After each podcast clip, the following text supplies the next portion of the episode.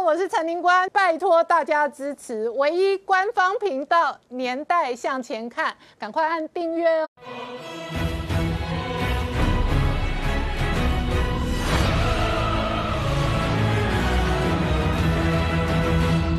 年代向前看，向前看年代。大家好，我是林官，欢迎我们忠实观众跟粉丝朋友扫描 QR Code 订阅《年代向前看》YouTube 官方频道。我们看美国内部倒数选战剩下关键六十八天，今天呢，美国国务院再度丢出二十四家中国国企的黑名单，这里头的指标标的是在香港挂牌的中交建。中交建一方面在南海建岛礁，另外一方面执行中国“一带一路”各式各样基础建设。那同一时间，今天在在香港挂牌的中交建股价立刻重挫超过五个百分点。那北京一方面要面对的是。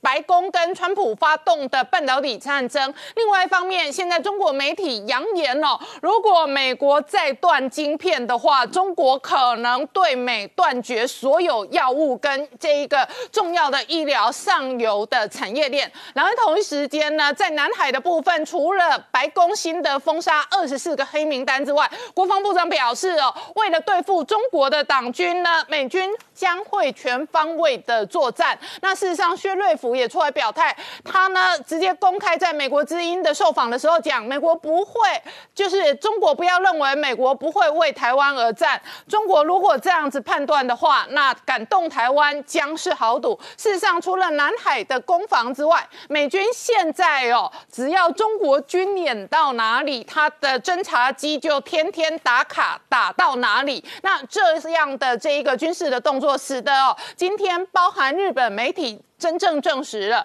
共军这一次在南海射了四枚飞弹，并不是两枚飞弹。那中国解放军共军忍无可忍之下，在南海到底会不会跟盟军全面性的冲突，会不会有军事的风暴？我们待会要好好聊聊。好，今天现场要请到六位特别来宾，第一个好朋友黄鹏霄大哥，大家好；再是法学专家宋承恩，大家好；再是朱月忠，大家好；再是李正浩，大家好；再是吴杰，大家好；再是黄创夏，大家好。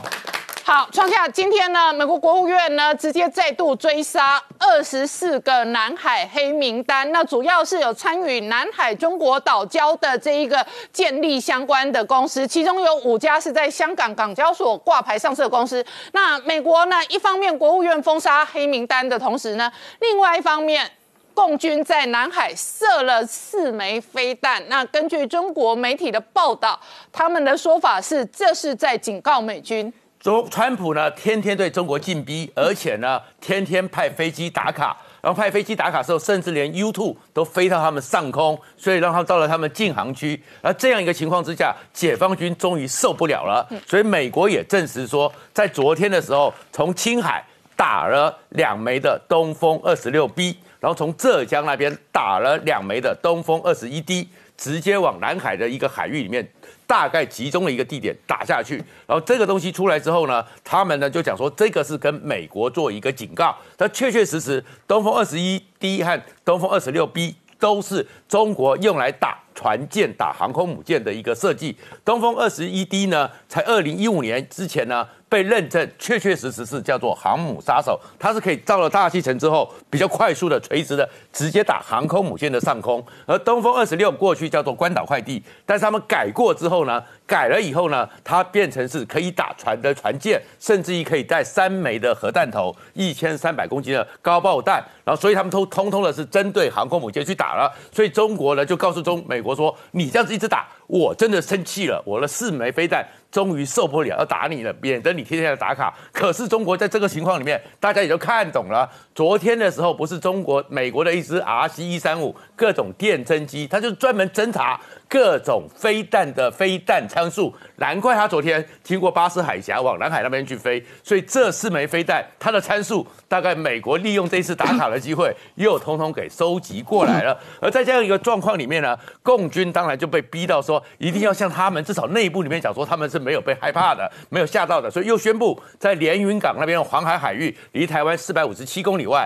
继续在最近这一个月内的第二次的实弹射击，证明说他们解放军没有在害怕，还是会继续的在做这样一个情况。可是，在这个情况里面呢，美国呢，反正继续天天打卡，继续就看你这个状况。然后，蓬佩奥呢，这个时候就摆明了台海和南海，美国都要维持一个国际的新秩序，所以宣布由商务部宣布了二十四家来就实体清单。而这二十四家呢，中国交通啊，中国什么？这为什么？是因为。填海造陆，你们都是帮凶，所以美国继续对南海的填海造陆继续做它严厉的手段。好，那我请教一下明姐，东风系列的飞弹真的是航母杀手吗？对，我们看到这一次他打的这一个位置哈，嗯呃，基本上就是两枚呃四枚哈。那我们研判可能就是说这个地方浙江宁波哈这个部分可能是打东风二十一 D 两枚，那这边是这个青海的西北端哈打东风二十六哈，那射程大概有四千公里的这样的一个东风二十六 B。那同时间哈，我们看到它的这一个弹着点都是在南海的这个位置哈。那为什么打在这个区块哈？大概这个解读一下哈。基本上来说，就是说，因为这样的一个两型都是号称航母杀手的一个呃弹道飞弹哈，它是出大气层之后又回来了。飞行到这里的时间，如果以东风二十一 D 来讲哈，飞行到这一千多公里，至少也要六到十分钟时间哈。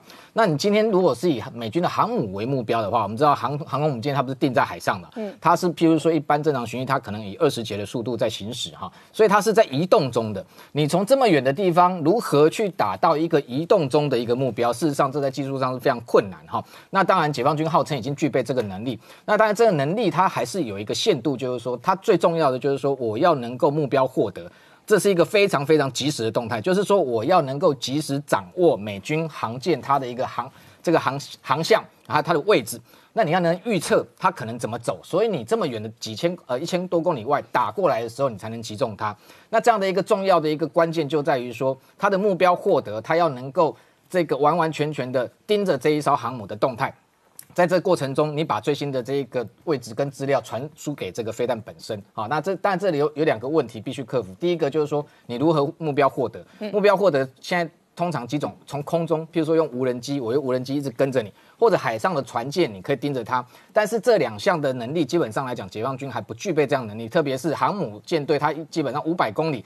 这个作战半径外都有这个舰载机在航，这个这个空中监控，你不可能接近它，所以它就变成说，它必须透过在南海，特别是南海对它来讲。是一个相对有利的位置，因为有岛礁，岛礁上面它可以部署设这设置这种叫做超地平线雷达，就从陆地的这一个岛礁，然后这个对海侦测，然后远距之外就去掌控这个航母的一个动态，然后一直锁着它，锁着它之后，你把这个资料传输给这个你的飞飞弹发射车，在千里之外，然后中间飞行的过程不断的修正它的一个方向，跟这个呃真最后的一个末端攻击的一个目标。所以它在这个南海这个区块，为什么是打在这里？因为它在西沙跟海南岛中间这一块，可能有部署所谓的超地平线雷达。如果它再往下移的话，这个到南海正中央，可能它就没这个能力，它没有办法掌控航母的动向啊。所以这一个是一个关键。第二个就是说，外界在质疑，就是说这样的一个打击方式，哈，就是说这样的一个飞弹出大气层之后又进入大气层，进入大气层，他们号称说这样的一个飞弹基本上这个速度高达十八马赫，哈，那它在这一个弹头回大气层的过程中，跟大气层的摩擦，这样会产生一个很严重的叫黑障的状，这个这个状况，黑障的这因为高温摩擦，那导致黑障状况出现的话。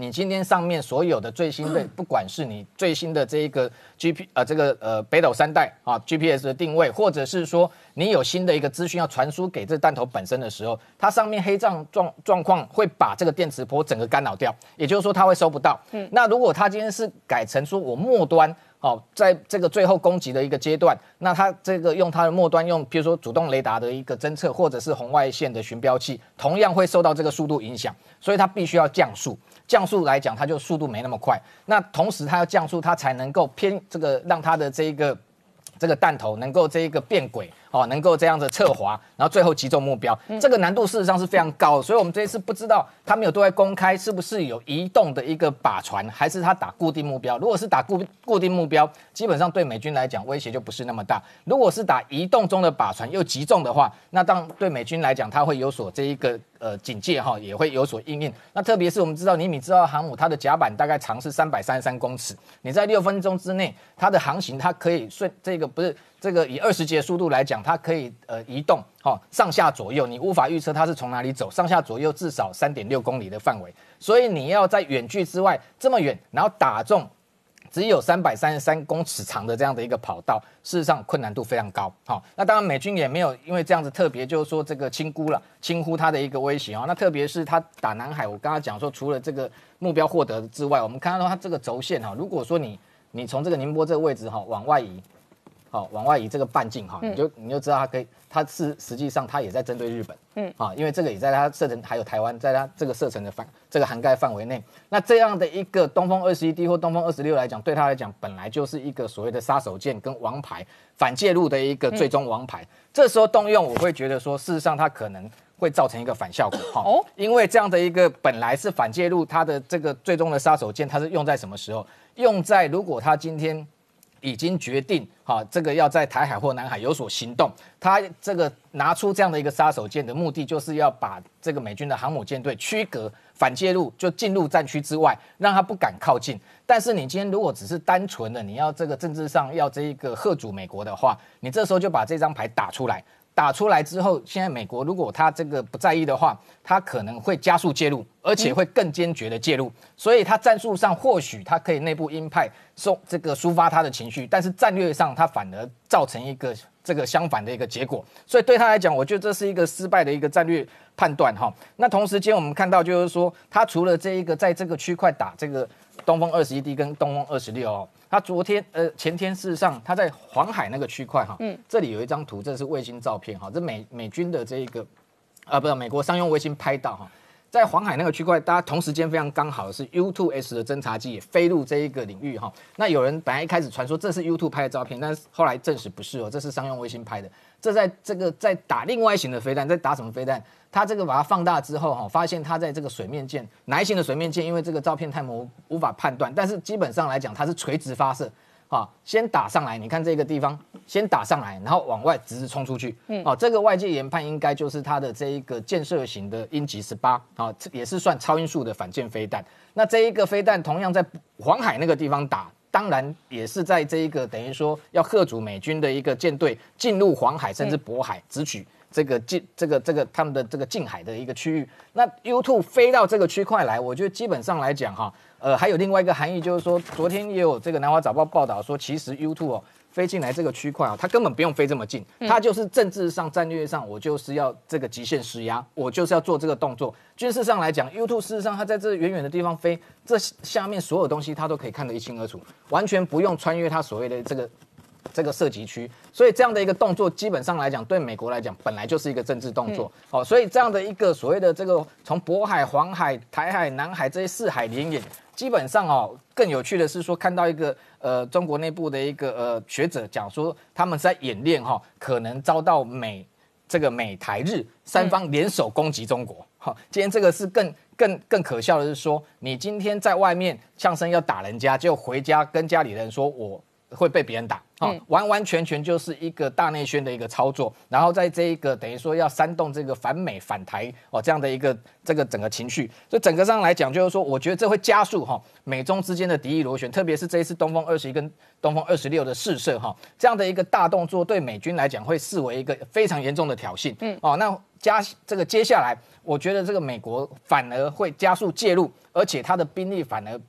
这个会更增强在亚太第一岛链内侧这一块哦，不管抵近侦察，像这个美军昨天也强烈回应，他说他就是会继续侦察。嗯，然后你看到美国国防部长艾斯培公开讲说，我们就准备好，嗯，哦，在军事上要跟中国直接来对抗。好，那我问你哦，那再搭配今天白宫跟国务院直接丢二十四个南海的黑名单，对，所以南海现在可能变成一个超级战场，整个战场又从这个台海的嘴炮战场，对，转移到真正的军事战场南海。上面，其实我觉得这个解放军这动作哈，对他来讲，其实真的是呃非常失策哈，因为我们知道就是说，先前解放军他也担心说，美国事实上最有把握是在南海动手，嗯，好，直接譬如说这个用他的这一个战机飞越黄岩岛，直接丢。丢炸弹，因为上面没有驻军哈，那这样做一个示警的动作可能性非常高，所以他可以把这样的一个战场主战场转移到台海，所以搞了这么多的军演，然后对台又开始持续的文攻武赫。但是他现在把这一个飞弹又丢到南海之后，然后又说这一个呃，这等于说把这个战场的这个焦点又移到南海去，所以让美国有更多的理由来处理南海问题，所以配合这样子要制裁所谓在南海这些所谓二十四家的黑名单，我们就可以看得出来，反而美国它有更多的筹码跟更多的手段，可以在这个南海这个区块跟中国未来一决胜负。好，我们稍后回来。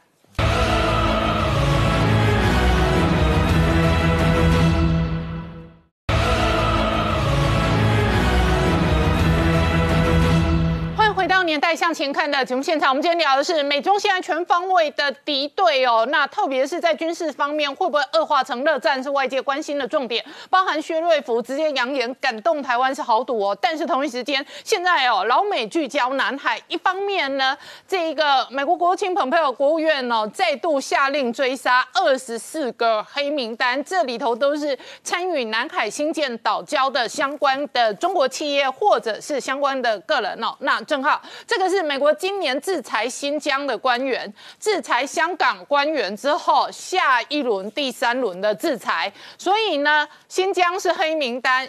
那香港是黑名单，现在碰到南海的都是黑名单。今天丢出来的二十四家黑名单当中，事实上有五家公司都在香港挂牌，没有错。因为我们要选举了嘛，美国十一月要选举，所以对川普来说，现在在这个时间点，他要端什么菜就很重要。川普啊，现在是中国菜大师，今晚我想来点南海岛礁左封杀中国企业。这是川普现在每天都在点菜嘛？他身为美国总统，他太多牌可以打嘛。他之前点的菜什么？我想要。点个香港人权左林郑月娥的信用卡，就他随时可以出牌，随时可以点菜，所以川普每两到三天就会有一道菜端出来吧。今天端出来新菜是什么？是中国交通建设集团旗下二十四家子子企业哦，全部都被封杀。封杀什么东西呢？很简单，第一个，这些这二十四家子企业哦，不能购买美国技术的所有产品，嗯，小至牙刷，大到半导体或工具机，全部都不能买。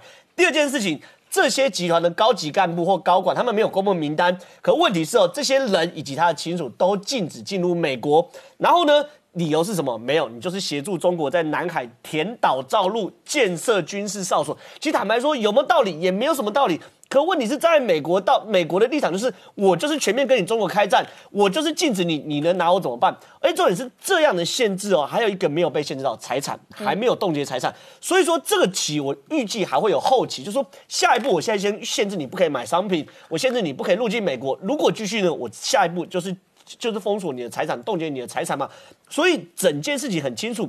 当川普面临选举压力越来越大的时候，他只能不断去消费那七成讨厌中国的美国人，所以未来中国菜只会越来越多，川普点中国菜的频率只会越来越大。你看到最近几件事情，很多过去川普或美国官员没有表态的，现在都表态。比如说台湾议题，嗯，过去我讲没有很过去，我就讲今年五月蔡英文当选的时候，国务院发给台湾的。的的帖子哦，的的贺电上面叫蔡英文叫做 Doctor 蔡英文，嗯他没有讲 President 蔡英文，可是这次阿萨尔来台湾就叫 President 蔡。过去这个很模糊的国家概念，现在阿萨尔现在不长了。香港也是，川普对于香港议题其实不太明确表态。前一阵子还说了黎智英是了不起的绅士，也正式表态。表态完之后，对于香港香港制裁手段一招招来。接着就是七月十四号，庞贝奥发公开声明，对于中国在南海的的的议题公开表态。庞贝奥说，中国在南海的主权伸索完全非法，这叫定调。我们在台湾非常习惯官方啊或真人物乱讲话，可在美国，如果官方用公开声明讲话的话，表示一个官方的态度。短则两三年，长则十年，这个定调是不会改变，它并不会因为总统的总统的更迭而改变。所以当旁边要做出这样声明后，当然要聚焦在南海。那聚焦在南海之后，其实很多事情你只能怪中国嘛。中国在它的领土扩张，在东北钓鱼台惹火谁？惹火日本。在西北西藏惹火谁？惹火印度。在东方台湾惹火了台湾。在南方南海惹火了越南跟菲律宾嘛？过去越南跟菲律宾确实跟中国是有蛮多互动，尤其是在“一带一路”的贷款之上。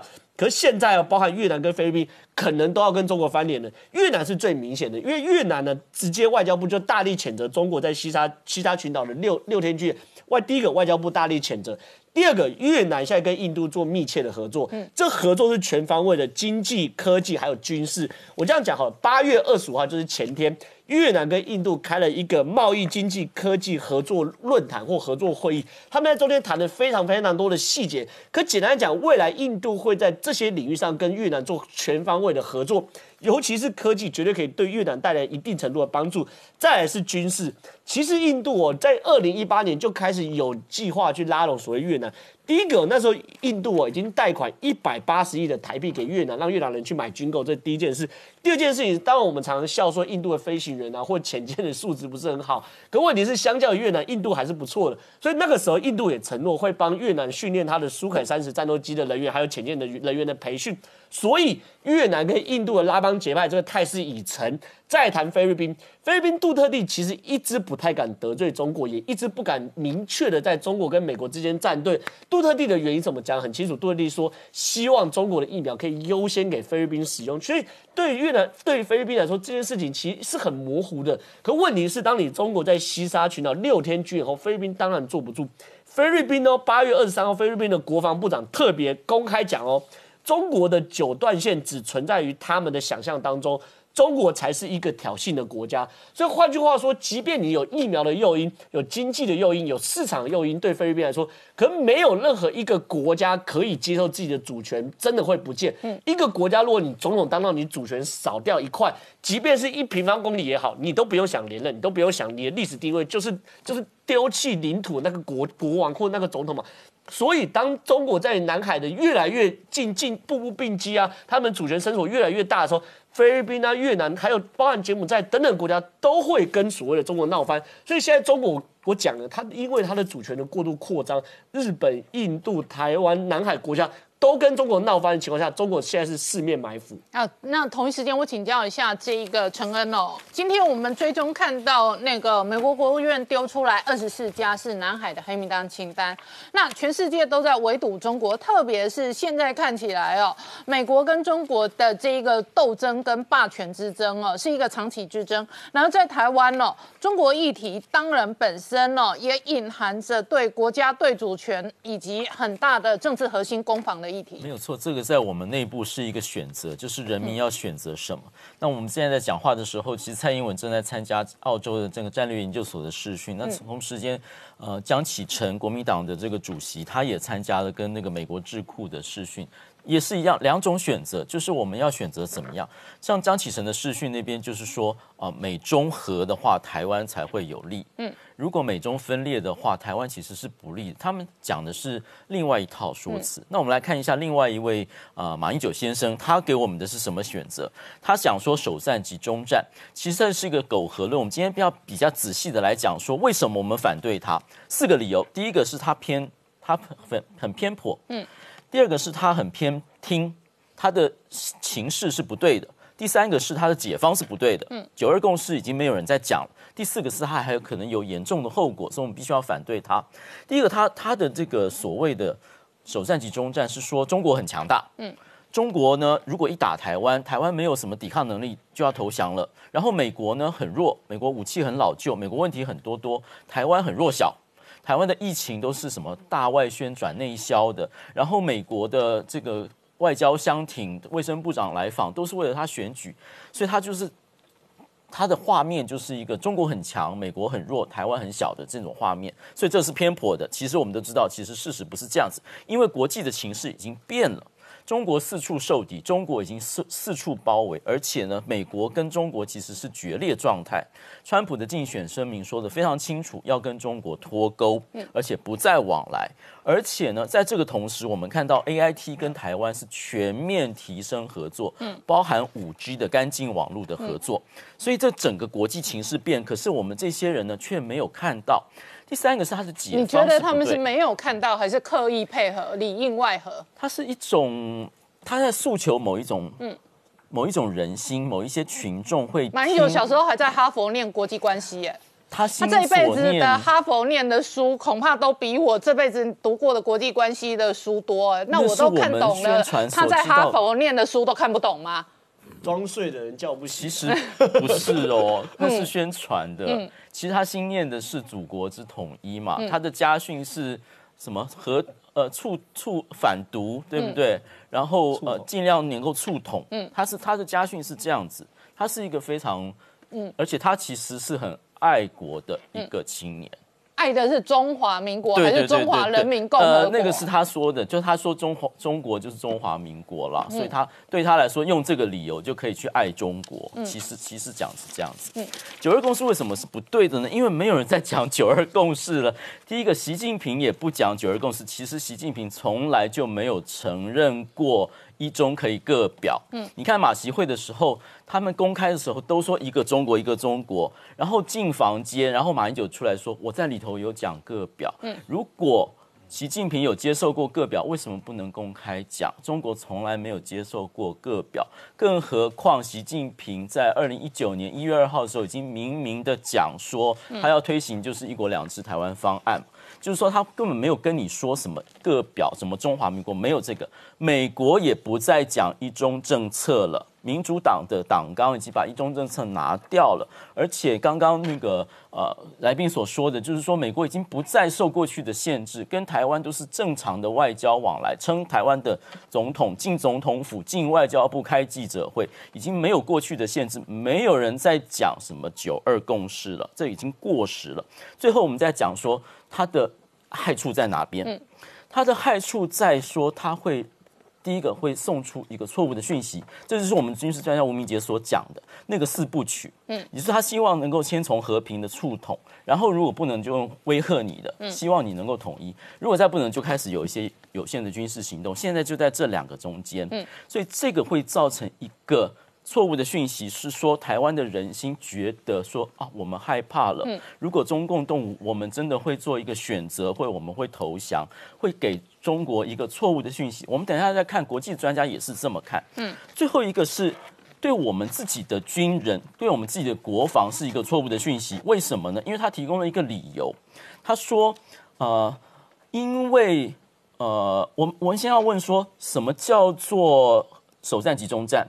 马英九口中首战集中战是说中国好强大，中国一打台湾就会投降。其实首战集中战是中国的用语，是中国的战略。它的意思是说我们打不下台湾，我们没办法登陆台湾，所以我们要找一个方法，让我们一打台湾就会投降，是这个意思。所以各位观众一定要清楚，说首战集中战不是马英九讲的那个意思，完全被扭曲了。首战集中战讲的是说。我们打不下台湾，所以我们要想一个方法，就是让台湾能够投降，是政治性的解决，不是军事性的解决。那我们看一下丘吉尔这句话，嗯，就是在战争跟屈辱中间，如果你选择屈辱，战争还是会来找到你。今天我们所有的人为什么要面对战争？我们不喜欢讲战争，是战争来找我们。刚刚讲所有情势，中国、美国，其实就是他们在。找到这个区域，而我们在那中间，我们必须要做一个选择。那为什么对我们的国防是重要的呢？因为它提供了一个错误的、扭曲的观念，是说，您想想看，如果今天共机要越过台海中线，国防部不是说，我们如果得到上面请示，他如果侵入我们领空，我们会开火把它打下来。嗯，今天如果那个飞弹的部队是说，我相信马英九先生所说的，他要来了，我们的人民会陷入战火。所以我要投降，免得我人民是进入战火。今天他会过来，都是因为蔡英文不接受九二共识，然后他就不发射这个飞弹。请问这个这个行为我们能够容许吗？我们建立的国防，我们建立我们民主制度，我们两千三百万人投票选择我们总统。今天总统的三军统帅的命令，部队可以用一个其他理由把它给化解掉，这个我们能容许吗？就我们讲一下国际的看法。国际的看法，最很多的军事专家都说，我们必须要走向战略清晰，因为战略模糊会给中共一个错误的讯息，认为说好我们可以打台湾而不付上代价。我们这边有很多的专家都是这样讲，然后我们自己的张五岳教授也说，台海一旦有事，美国一定介入，不管是介入到什么程度，但是美国一定会介入，这是我们的选择。好，我们稍后回来。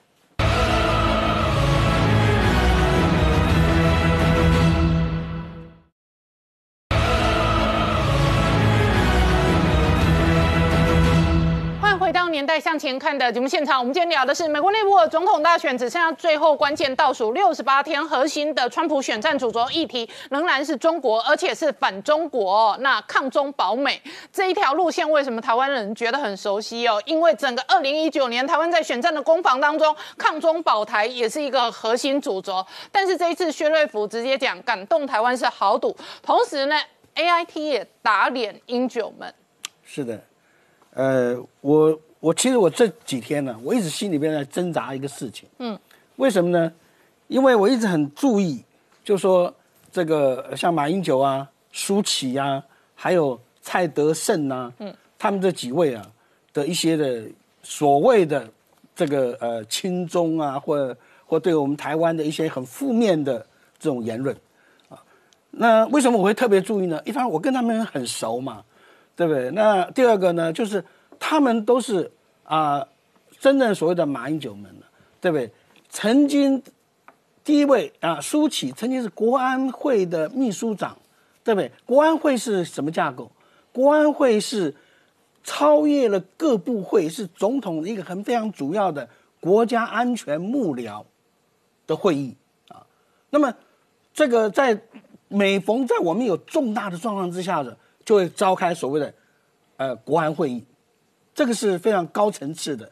那么，所有情治首长啊等等人啊都要到啊。第二个呢，这国安会还有一个很重要的，就是他要出一个国安日报。这个国安日报就是把两岸之间跟国防安全或国家安全有关的资讯，啊，在国安日报里面给总统和这个五院的呃院长。或者是相关的一些首长啊，都有很高的机密等级。那个国安日报的机密等级基本上都在极机密以上。嗯，那么他们这几位啊，你像蔡蔡德胜还是国安局啊啊，他在国安局待的时间很长很长啊。那么换言之，他接触的很多的这些资料都是机密资料啊，而且他最后当到局长，他接触多少机密资料？当他们历练过这些职务以后，坦白讲，充满了地雷。嗯，他如果发言稍有不慎，马上就牵涉到所谓的触犯到国国家机密保护法。今天法律不是说你有没有看到，而是说你这个层级你所接触到的这些资料，都认为说你看到了，就责的时候就按照这样的标准来就责。那么所以说。有很多的这个呃很多国家了啊，这些高层人员退休以后都点点啊，特别是什么？特别是国安局的啊，各位，如果你今天在中央情报局任职，嗯，你退休以后你要写文章也好，你要出什么回忆录也好，要经过内部审查的啊。像丁大卫，他出了一本他他的回忆录，嗯，也是经过一审再审。还拖了很长一段时间，换言之，就这是基本的对于我们国安人员、对于这个情报工作人员的最基本的要求。今天说实在，你当了国安局长，你当了国安会的秘书长，居然离开这个职务没有几年呢？这些他所经历过的那些事情，通通还没解密，然后你就在外面，你你你以为你是像我一样的啊平头老百姓吗？啊？你可以这样随便乱讲话吗？啊，你也以为你还是学者吗？像舒淇或者像马英九一样，自以为是学者啊？不是的，对一般人来讲，你这个可能是在你的言论自由的保障里面，但是对于他们来讲，这不是有非常严格的法律限制。我的脸书上面有一个网友，那他他讲的很很有道理。他说：“连一般的企业啊，离职啊都要签保密协定，对，更何况是个国家的元首啊。所以你说你们打算在脸书串联他们触犯了国家安全保护法？对，国家机密保护法啊。那么在国家机密保护法里面，坦白讲，他们所说的很多事情，绝对是触犯了。嗯，今天任何人都可以。”根据我们的刑事诉讼法提出所谓的刑事告发状，嗯，就是告发他们。那么，但是呢，为什么我很犹豫说我要不要扣动这个扳机？嗯，为什么呢？因为共产党常讲的，我们要正确区分人民内部矛盾跟敌我矛盾。嗯，虽然共产党经常把这个搞混。把人民内部矛盾升高到敌我矛盾，嗯，但是我是共产党的好学生，我却认为这个很重要。毕竟今天所谓的统派的人，所谓的蓝营的这些朋友们，我们不不要把他当敌人。我认为这是我们的人民内部矛盾，这是我们自己内部的矛盾。所以我在这里，我也跟各位报告，虽然说我发起这个活动，有很多朋友们啊加入了啊，大大家都在那边呃宣泄了自己的情绪，但是我还是呼吁大家，我们还是回归到人民内部矛盾里面。我们希望说，透过这些，第一个，我们提醒这些人，包括很多退将们，不要随便的公开的讲一些过去可能跟你职务有关的事情，否则的话，很容易就踩到地雷，可能你不自知。第二个，今天台湾的安全最主要的基础在哪里？真的最主要在我们的团结一致。但是这个团结不是靠着我们的威慑啊或者法律来促成，那是最后手段。我们希望还是内部的大家建立一个共识，大家有这样的一个共同的共识之下，共同来捍卫我们的家园。我们共同的知道说，今天中共如果我们还认为说可以跟中共怎么样的话，香港就是很明显的例子嘛。哪里有我们存在的地方啊？啊，过去的西藏。现在的香港历历在目，对不对？所以我们不要这样子。但是我在这边我也特别的提出来，其实像马英九们的存在也有它正面意义，因为有他们的存在，所以美国才会在两岸关系上面会不会来的方面会更清晰。对不对？他现在因为他们怀疑嘛，你美国不来嘛，所以现在美国就一而再再三，我会来，我会来。虽然他没有很公开讲说我会来，但是呢，后面已经在一再的啊打手势了嘛，对不对？所以说，最主要还是嘛，攻心为上，攻城自知。我们这种高姿态，我们强硬的回忆，目的不是要打仗啊，这是什么？以战止战嘛，对不对？你唯有不畏战、不惧战，你才能够。战争才不会面临。你看两蒋多坚强啊！两蒋有什么九二共识啊？对不对？呃，两蒋还要啊反攻大陆杀猪拔毛呢，对不对？结果怎么样？老共有有打吗？那你不觉得很荒谬吗？像你这一种正蓝路线的，还会讲反共这两个字啊？是。那为什么台面上那一些自称蓝军的，都直接变成亲共红军？我自己的历程，包括我自己的心路历程，说实在，为什么会这样子？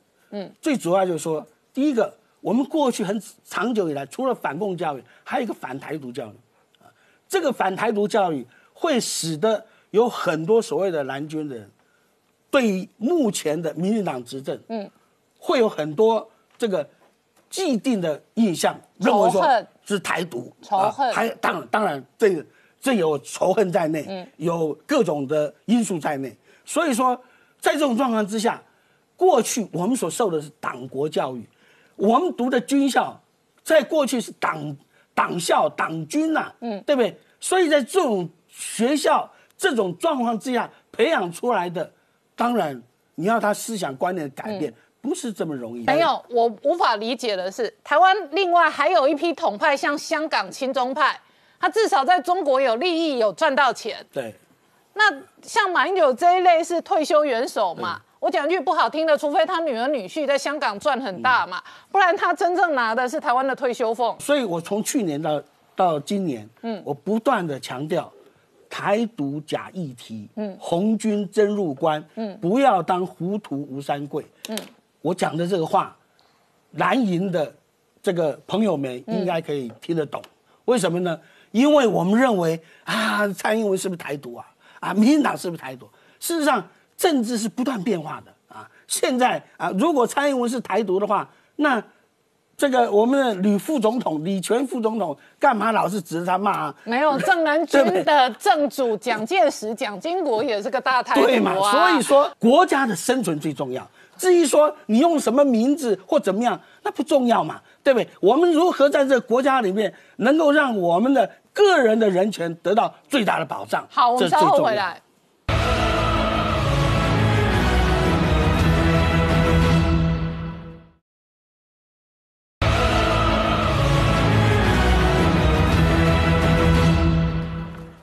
年代向前看的节目现场，我们今天聊的是哦，美国世界上再过六十八天倒数选战，但是呢，重塑供应链几乎是明确的国策，而且月中这一次哦，印度、日本也签了供应链的协议。那现在看起来，整个印太战略里头还包含印太供应链，而所谓印太供应链，事实上是不含中国供应链。呃，确实哦，这一波从最早的美洲贸易战起到现在，真的是不是只有美国跟中国的关系，而是全世界大家共同的问题。什么问题呢？就是一个供应链到底有没有含红色在内，这是个很大的问题，因为它牵扯到背后牵扯到治安问题，甚至牵扯到国安问题哦。所以我们可以看到，就在这两天，我们看到台湾在台湾呢举办了一个五台美五 G 共同宣言，这在干什么呢？哎。再讲这个就是五 G，当然是即将或者说现在进行是很重大的一个国际性的一个公共建设。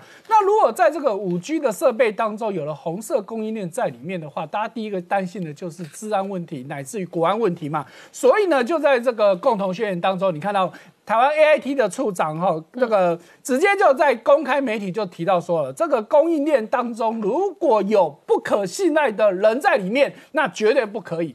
好，那至于谁是不可信赖的对象呢？好，原本这媒体记者其实问我们台湾的政府官员，结果台湾的政府官员居然没有人敢明说。哎。反而是我们可以看到，直接邝英杰就明说了，不用多讲，就是华为跟中兴嘛。那当然绝对不是只有这两家而已哦，哈。所以呢，美国这次就很明确说，我们要要有这个五 G 设备的，必须是一个干净网络。那他觉得台湾的供应链是值得信赖的。好，那不止美国担心中国供应链的问题，我们可以看到，现在日本、印度乃至于澳洲，他们也开始要。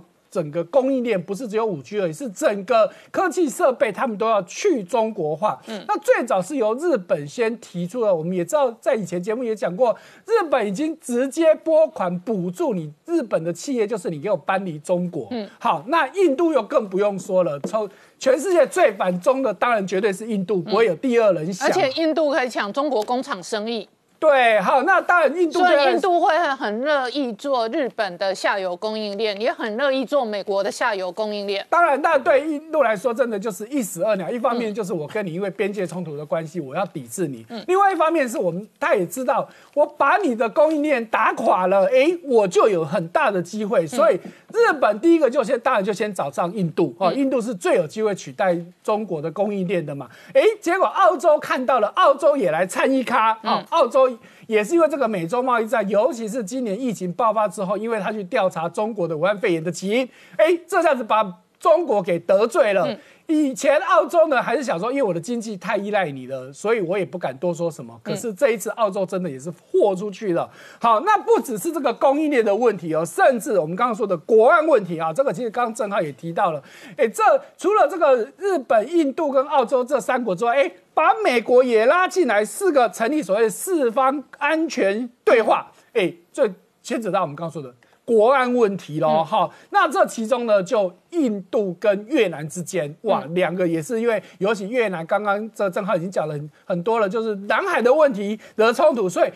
印度现在拉拢越南，说：“哎，南马港机构，嗯，好，所以大家共同来对抗中国，哈，所以这是我们看到这方面的问题。那中国在当下真的是面临到很大问题，大家都要封锁它嘛。那其中在科技业很重要就是晶片的问题。好，过去三过去两年，就是一九一八年、一九年，中国一年都要进口超过三千亿美金的晶片哦。哎，今年到目前为止才过了一半多一点。”预估今年也要会超过三千亿美金的采购哦，好，那大家不想说，哎，不是都已经封锁了吗？他怎么还有办法买这么多？因为他就抢在九月十四号的最后期限，嗯，能买都买，而且买到什么程度呢？连半成品他都要，嗯，哇，真的是超级夸张的。说原本是能买，至少买个能用的嘛，结果他连半成品他都照抢，因为他知道。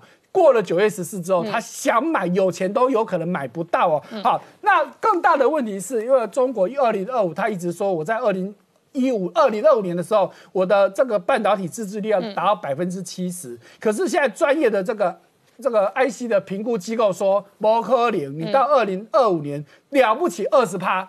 跟你七十八落差很大，哈，因为美国又要再一次的去制裁，哈，那美国这一次的这个制裁令呢当中呢，已经不是单单单只有这个半导体设备哦，现在连相关的软体、镭射感测器以及其他的相关技术，通通都要限制出口。所以这个可能扩大制裁了，对，这就是非常全面性。扩大限制项目了。现在是限制项目，那未来可能会有进一步的企业有，如果你还想跟中国做生意，那真的就有可能制裁，而且不是只有对中国而已，它包含了俄罗斯、委内瑞拉两个国家也都加入这一波的这个抵制行列哦。好，那另外一方面呢，中国中国当然自己想办法要要自治嘛，可是呢，我们看到其中一个中国一直在扶持的这个武汉红星的部分，它现在面临到很大的问题，就是资金断裂。那它有多严重呢？哎，它的钱不但已经找不到，甚至它之前好不容易跟艾斯摩尔买到的 EUV 的光刻机，居然都拿出来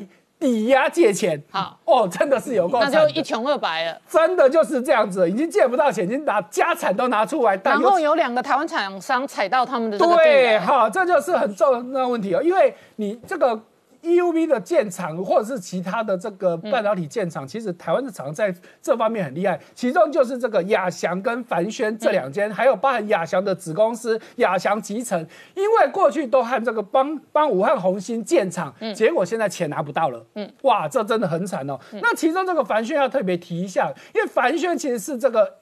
艾斯艾斯摩尔的非常重要的伙伴，因为艾斯摩尔的光刻机的维修跟组装基本上都是找凡轩。嗯，哎，那凡轩这一次呢，去真的就是去踩到地雷了。好，本来想说啊，我好不容易去去帮你做这件事情，结果居然拿不到钱。哇，这真的就是提醒大家要去注意有跟中国往来的问题。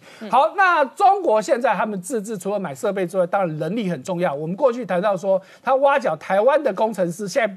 不止这样子，他去挖韩国的工程师哦，因为现在韩国的媒体报道说，已经至少看到有两家猎人头公司在猎这个半导体相关的科技人才。虽然没有明说是谁，但是因为它的内容写的其实还蛮直白的。第一个告诉你说，我要半导体相关的这个四科的人才，哎、全世界需要这种人才的人屈指可数嘛。另外一方面呢，还指明说我要谁，哎、我要这个一这。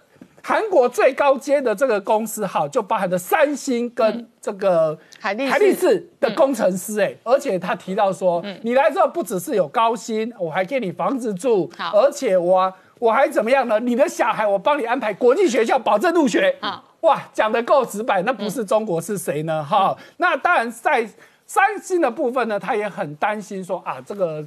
台湾台积电越来越厉害，哎、所以现在就有韩国的媒体说，大家都一直在唱衰三星，可是三星说没有，我们没有你们说的那么糟糕。第一个，我的五纳米的制程其实已经 OK 了，所以现在已经高通要跟我下单，而且要特别注意到，高通跟他下的单是谁呢？一个是骁龙八七五晶片，这是高通现在做手机晶片当中最高阶的；另外是骁龙 X 六零，这是做什么？五 G 的射频晶片当中，也是全世界目前最高阶的哦。如果韩国三星真的能够接下这个订单的话，那台积电真的要小心了。尤其之前都还传言说。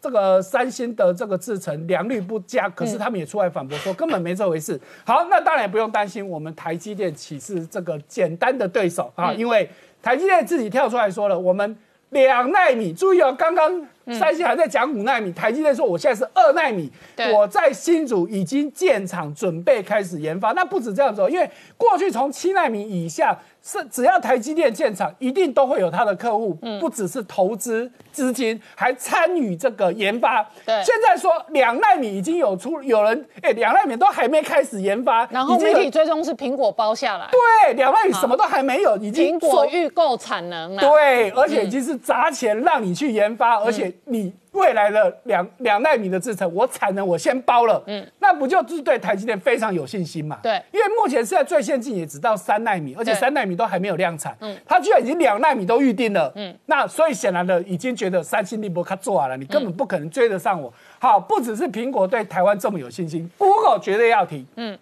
这两天也是台湾产业界大热门消息，Google 准备在台湾店建第三座调调清测是第三座的资料中心哦，哈、原本第一座是在彰化的彰滨工业区，注意到哦它是全亚洲。Google 最大的资料中心，而且现在已经建厂到第三期了。好，那第二期就是去年在台南建的厂，现在是斗六准备要建第三厂。那当然，Google 还没有出来证实啊，但是大家已经早就在传言说啊，基本上是 Google 出手的，要不然不会有其他人了。除此之外呢，他在板桥也建了全亚洲最大的研发中心哦。所以你看到 Google 真的是非常爱台湾啊，尤其是光这两三年下来。据统计，他已经在台湾投资六百亿美金了。好，那为什么 Google 要选台湾？好，不外我整理大概几个重点。第一个，当然台湾是全世界科技的重镇，供应链非常完整，而且 Google 的客户很多都在台湾。那再来就是我们有高科技的人才，而且真的比较悲哀一点，就是我们的高科技人才便宜值高，CP 值高，CP 值高。好，那当然就是治安考量。好，那再有水电的问题。好，尤其这个水是一个大问题。你想说他们为什么需要水？因为这个。因为它是要做这个资料中心，因为会产生高热，它需要用水来降温，对，所以它基本上很耗电。可是它的电有八成其实都是为了降温用，所以如果能够用水来降温，其实相当是节能的。所以当初要在彰滨工业区的时候，其实二一三年他就想去，结果因为水不足，哎。结果我们的经济部说没问题，我们帮你搞定水，所以就在今年四月，彰化的这个水郡已经完工了，嗯，所以可以供应一天五万吨以上的供水，嗯，所以你看到，哎，Google 说，哎，台湾政府也是很有诚意，所以他敢不断的加码，当然是非常看好台湾的这一块。好，我们稍后回来。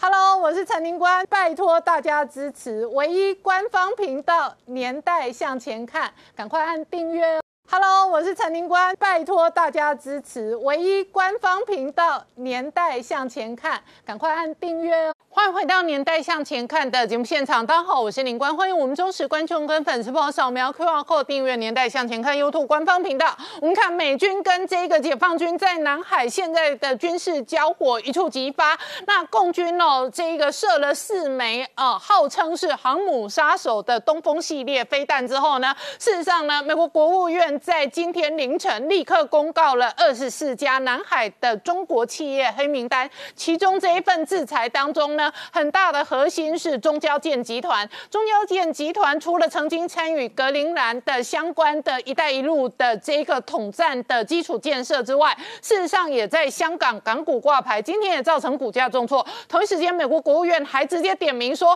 汇丰银行追杀香港民主派，所以下一轮美国国务院的战场会。不会杀到银行体系的汇丰发动金融大战，也是外界观察的重点。然而，川普本人六十八天之后要要面对选战的检验，所以呢，白宫在断晶片的同时呢，中国的媒体直接扬言了，未来可能切断所有输出美国的药物跟医疗的项目。同一时间呢，白宫透过美国之音还放了一个新闻，说中国到底有没有违反人类罪哦？白宫准备哦，着手定案处理。那就在这样的国内跟国际的局势在变化的同时呢，在中国的经济重要会议当中，李克强不见了。李克强不见之后，连经济大权习近平都一人独揽。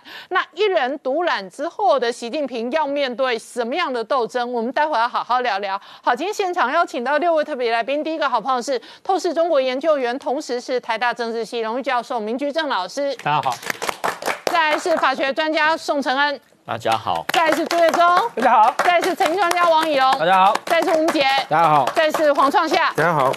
好，蓬佩奥呢一手追杀的是二十四家参与南海企业的黑名单。那当然，上个月蓬佩奥的公开演讲当中，就直接指称中国在南海所做的一切跟所有的主权伸张，一切都是违法的。好，月中刚刚看到是美国国情蓬佩奥人在中东进行相关的外交，可是同一时间对中国的议题谈话仍然是非常的强硬，而且这一次直接封杀二十四家。中国企业，这个是美国国务院今年制裁新疆、制裁香港之后下一轮的制裁名单。那涉及的议题是敢碰南海的，通通一律制裁。哦，对啊，你看到这一次的制裁跟前面非常不一样，这一轮其实已经到第四轮的制裁哦。前面就除了刚刚说南这个新新疆的问题，然后再是华为相关的企业的问题，那再还有一个你是跟伊朗往来的这些问题。结果这一次的问题是因为你在南海，你把一个岛礁啊原本没有办法住人的岛礁，结果扩建成居然是一百平方公里的，要有机场、有港口，什么都有。大家可以看到这个照片是其中一个，它其中其实有四个岛都建。成这个样子，什么东西都有了，那显然显然这就让你让人家觉得你在南海你是有具有侵略性的，嗯，要不然你为什么要把它建成这个样子？连飞机都可以停，有机场了。好，那当然大家知道最大问题就是这个南海的这个主权争议已经很久了嘛。嗯结果你中国做这样子一个动作，哎，所以美国这次就用这个理由去制裁。好，制裁了这二十四家企业当中，其实最引人瞩目的就是这个中国交通建设集团。嗯，那除了这一家集团，因为规模很大之外呢，它有一个外号叫做所谓的基建业的华为，好，基础建设业的华为，那什么意思呢？意思它基规模很大。遍布很广，尤其是中国这几年一直在推“一带一路”呢。这一带一路当中，他找了很多落后国家，就说啊，我要借“一带一路”呢，我就帮你做各种基础建设，基本上都是由这个中国交通建设集团来施工的。尤其他在非洲跟东协是非常用力的。大家可以看到，过去中国拍了一系列那种宣扬国威的那种电影，对，很尤其很多都是背景都在非洲。那你看到很多里面的情节都有中国交通建设集团在里面。所以那些基础建设跟建筑物都是都是中交建建对，没有错。好，所以这一所以它是一带一路的华为啦。对，那就是科技业的华为杀完之后呢，那扩张一带一路的华为也要杀到它死。是，所以这一次去封杀，我觉得这个意义跟华为就。差很多很多了，因为华为可能就是打踩到中国、踩到美国的这个科技业的问题啊，还有治安的问题。可是你去封杀宗教界，那摆明了就是你过去中国借由我要帮助你这些落后国家做基础建设，你去扩张你的势力。那这个扩张势力的结果，可能这些人最后就是往你中国靠嘛。那我美国可能在政国际政治上，我可能就是被你冷落掉了。尤其我们刚刚讲非洲势力。中国在非洲的势力是非常非常庞大的，那很大的就是因为我出很多的钱帮你做各种公公共建设嘛。如果你有看到影片哦，你看到习近平到非洲去，哇，那个非洲小孩唱那个中国中国的歌曲去欢迎习近平，这其中都跟这有很大的关系。所以这一次美国真的是打到中国的痛处。那我们看到今天呢中中交建在香港挂牌的股票股价呢，哈，其实在盘中都跌的蛮多的，可是特别注意到。尾盘居然急拉，最后收盘只收了三趴多。那我强烈怀疑三趴尾盘有人做价护对，强烈怀疑尾尾盘有人故意把它拉起来。好，那这是一个很大的一个问题啊。好，那所以我们看到这个中间这个。这个中国交建设集团呢，哎，其实，在之前，其实有些人已经主动在抵制它了。你看到这个格林兰，啊，原本也是要找这个中中交建来帮他们建机场，嗯，哎，可是格林兰后来就是主动说，我不要你的，你不能来，不能来参参与我这个机场的建设。那其实大家都在担心了，我这些这么重要的港口也好，机场也好，都找你来建，你会不会在里面给我搞什么东西？嗯，在所难免嘛。那那有很多落后国家那时候也没想那么多嘛啊，反正我就是没钱，你愿意来这边不为棒修赏帮我盖这东西，我何乐而不为？可是大家现在开始意识到，这事情绝对没有那么简单哦。好，所以呢，美国做了大这个大的动作之后呢，诶，中国当然也不甘示弱，中国就喊出来：你断我晶片，我就断你药片。嗯，哎，什么药？美国有几个很呃，不能说几个，很多的药品都是从中国来的，当然都不是什么重，你说。不重要也不是说不是很高阶的药，我们应该这么讲。其中呢，譬如说止痛药，嗯，高达九十五趴的止美国的止痛药是来自中国。对，然后呢，普拿疼有七十趴是中国生产制造，青霉素跟这一个核苷素哦，四十五趴，大概都是止痛药类的。对，那另外一个止痛药是用很多的，抗生素类也有八成是中国。对，这两个，哎，你说这样子对美国有没有很大的影响？我觉得基本上还好啦，因为美国不是不会生产这些这些东西，这些也就是。所谓的学名药，大家都会见嘛。只是你现在到我这边，美国当下来说，可能短时间可能会出现一点点缺货。可是我要补上这一块，其实是很容易的，其实不用担心了。好，那美国当然也不是只有这个。封售你这些企业的杀手锏。很重要的还有一个汇丰银行，哎，汇丰银行就怎么去惹到美国了呢？因为我们知道之前呢，哎，这个美这个香港的问题很严重，结果传言说汇丰银行去帮中国去打压这些跟去抵抗这个包含的这个。港版这个国安法相关的这些人，其中最重要就是这个易传媒集团的人。据说汇丰去封锁了他们的这些相关人的银行账户以及信用卡。嗯，喂，所以这时候美国国务院就跳出来说了哦，你这个汇丰给我小心一点哦。嗯，我现在只是警告你。再让我抓到直接的证据，我可能就要封锁你汇丰。嗯，哇，大家知道这个汇丰呢，它其实很重要的业务都基本上都在亚洲，尤其是香港。一旦一被封的汇丰，真的是踹了一蛋哦。同一时间创下，那美国资金还放了一个消息新闻出来说，白宫事实上考虑将中国定为违反人类罪。而且这个美国这个层次显然已经到了一个非常重要的决策层次，它已经不是某个官员在讨论，而是美国的国务院。国家安全会议、国土安全部这三大全世界最重要的整个情治的，还有那个治安反恐的单位一起开会讨论，针对整个中国习近平在新疆维吾尔族所做的这些，他们是不是要用一个名义叫做种族灭绝罪这样一个定义定义下去？但是呢，在讨论的过程中。目前还没有定案，因为到底要用种族灭绝，还是像他们针对缅甸罗兴亚族的叫做种族清洗，他们中间还有一些讨论。那为什么要做这个讨论呢？因为种族灭绝罪叫做国际万国公罪，根据联合国规章第联合国宪章九十四条或国际法庭的罗马规章，如果你定了以后，你美国有义务直接干预。所以他们现在要不要用到这个样子？美国要不要直接干预、直接介入这样一个万国公罪？他们还在讨论这个用词到底是种族灭绝还是种族清洗。可是这样一个状况之下呢，你会发现说，可能最后往种族灭绝这样一个定调是越来越明显，因为呢。拜登呢也发出了声明，因为拜登现在被那个整个川普说你是亲中国的，你是冲亲中国的，所以民主党拜登的阵营也开始针对新疆的，认为整个中国是种族灭绝，所以有民主党后面的压力，种族灭绝这件事情会非常的强烈了。那什么叫种族灭绝呢？种族灭绝这样一个概念为什么成为国际公罪呢？那就是因为希特勒。犹太人的那个种族大清洗，所以在一九四八年之后开始倡议。一九五一年，国际定了一个定义：你针对一个国族、一个种族，或者是一个宗教团体，或者是一个特定的民族，你有五项的罪行之一。你都是种族灭绝，国际要看。第一个呢，你是有计划性、政策性的、政治性的、刻意的屠杀里面的成员，这是第一条。你有这一条，已经是种族灭绝。第二个呢，你对于他们的身体或精神上刻意造成非常严重、无法回复的伤害，你也是种族灭绝。第三个呢，你逼死他们改变他们传统习惯的生活方式，强迫他们过其他生活，比如说。穆斯林，我就逼你一定要吃猪肉，嗯，这个东西都已经是种族灭绝，对他们文化的灭绝了。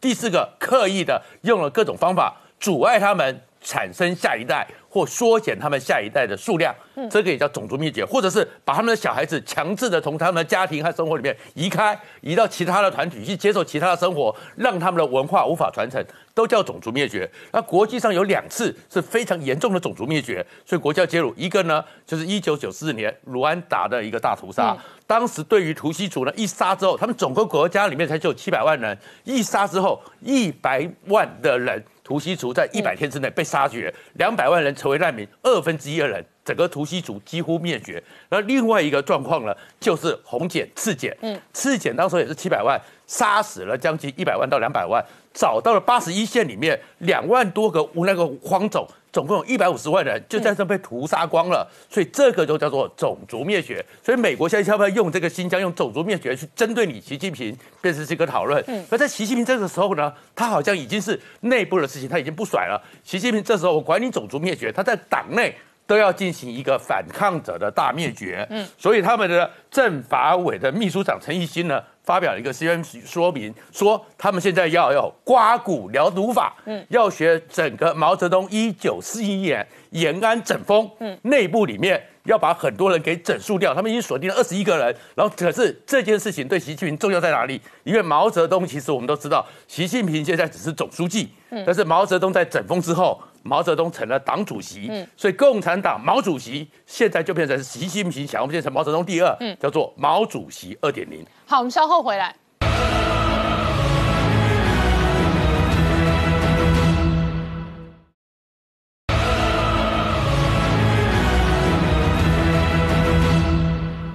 回到年代向前看的节目现场，我们今天聊的是美国总统大选只剩下最后关键倒数六十八天。今年美国制裁了新疆相关的企业跟官员，紧接着制裁了香港的企业跟官员。然后呢，现在最新的二十四家黑名单是涉及在南海，那这一个参与建。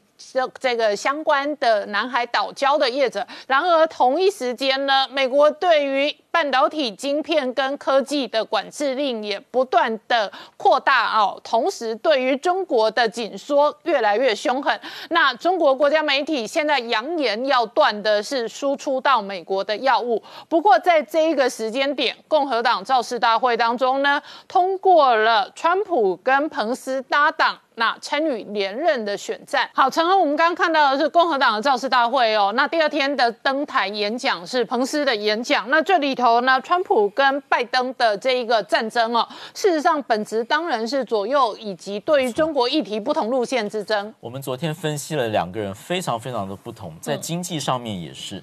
那么。呃，川普是走单边主义，他有美国更加强大，特别对中国呢强硬，特别要完全脱钩的这个态势，是我们前所未见的。那我们今天看到 CNN 的报道，对于。对比来说，民主党的拜登走的比较是多边的路线，嗯，走的是跟中国经济合作的。所以他们呢有一个美中关系全国委员会的主席奥林斯就说，如果拜登当选的话，其实在短期内他预测其实是会缓和美中的这个对峙状态，嗯，并且在经济上面会有利于美国。那我们相相信两党的拉锯其实一直在存在。那我们昨天也提到是。今年的选举是非常非常诡谲，嗯，那么因此来分析一下，说今年的选举的结果会不会有那种会有很长的时间我们不知道结果的这个情形？嗯，我们从历史上看，那么今年特别有三个重要的因素会影响到今年大选的结果。第一个是邮寄投票，嗯，邮寄投票就是说，因为今年有两个问题，第一个是啊差距非常小，对，拉距。非常非常紧绷。第二个是疫情，很多人没有办法出门投票，那么就变成邮寄投票的，呃，是不是能够很有效率？这是第一个问题。第二个问题是美国的老问题，就是选举人团跟他普选的票有差距。那我们等一下会举二零一六年的大选作为例子。第三个问题就是有名的布希跟高尔之争，在二零零零年，也就是说，如果是说，呃，普选票跟选举人票有差距也就罢了，如果在差距这么小，小到连选举人票都无分宣制的时候，就是二零零零年的选举。所以我们分别来看这三个情形。第一个是为什么今年邮寄投票变成美国大选的争议焦点呢？因为呃很多人没有办法出门投票，对，而呃问题是现在美国的邮政系统其实是整个在经费在缩减。然后人力在缩减，对。它的效率没有办法到，效率办法到有两个问题，第一个是说，该拿到票的人可能到时间拿不到票，对，因为照很多州的规定，其实是他可以登记的，可以在大选投票日前的一周都才截止。嗯，那么一周中间呢，邮寄的能不能把这个选票送到你的手上，就会成为问题。对，更何况有比如说纽泽西等十州，他是说全部的人都寄给你票，嗯，那你自己决定你要用邮寄寄回来，还是你要拿去投票。嗯，那这个是川普极度反对的，他认为说这会造成很多的问题，很多人拿不到票，嗯，很多人会呃寄也寄不回来，这是第一个。那么第二个是说。寄回来的时间可能很久，对，那造成说该开票的时间还有很多票还没回来，嗯，它的效率是问题，而且呢，美国邮政局现在是说我们不保证我们能够。及时的送到，对，或者是寄回来，因为我们的实在是因为美国有蛮多州疫情很严重，所以它并不是正常运作的，对，所以它的工作人员不是正常的，所以它事实上，比方说传统邮寄三天可以到的东西，它可能会变成两周，然后一旦有拖延的时候，就会有争议。变数会非常多，所以川普对这件事情是非常非常反对。嗯，他希望的是所谓的缺席投票，也就是说，大部分的人让他亲自投票，嗯，除非有特殊的事由，经过登记之后，你啊申请用邮寄投票，那他可以允许。那这个问题还会继续吵下去，我们会继续的观察。第二个大的争议就是美国的传统的选举争议，就是选举人团制度。我们先要跟各位解释一下，说呃，在美国跟我们的普选是不一样的，我们就是全部的人都开票，一人一票。那但是美国有一个中介的制度叫选举人团，嗯，选举人团是。按各州来看的，嗯，那它是一个联邦制度下面的啊一个体系，就是说选举人全部啊全国的选举人有五百三十八个票，那么每一州就看他的国会席次，嗯，那么国会席次每一个国会每一周的国会席次，参议院有两个席次，这是每周五十周都一样的，众议院就看人口，所以每周不一样，大的州比如说加州有五十五个人，呃选举人票，大的州德州有三十五个。呃，选举人票，所以每个州不同。再来一个问题，就是选举人的投票，嗯，原则上必须要照当州的普选的票数来说。对。那问题就是说，除了两个州以外，所有的州都是赢者全拿。嗯。也就是说，即使你的普选票差百分之一好了，嗯，但是所有这一周的所有选举人票都要投给那个候选人。对。